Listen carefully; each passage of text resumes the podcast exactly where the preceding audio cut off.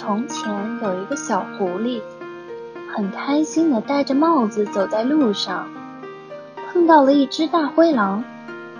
大灰狼说：“谁准你戴帽子的？”然后就亲了小狐狸一口。第二天，小狐狸就把帽子取下来了。大灰狼看见了，说：“谁让你不戴帽子的？”然后又亲了小狐狸一口。小狐狸就很苦恼啊，说：“怎么办呢？”就找最聪明、最有权威的老虎爷爷想办法。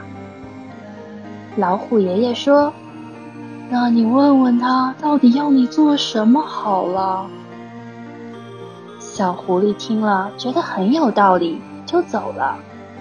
走着走着，突然想到了自己的帽子掉在老虎爷爷家，没有拿。回去却听见老虎爷爷在跟大灰狼说：“怎么会没有办法亲小狐狸呢？你可以让他带一个萝卜回来。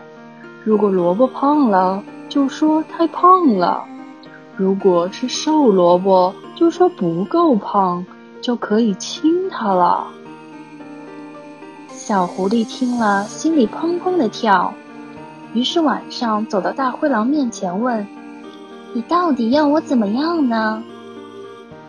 大灰狼果然说：“我要你给我带一个胡萝卜回来。”小狐狸说：“那你要胖的还是瘦的呢？”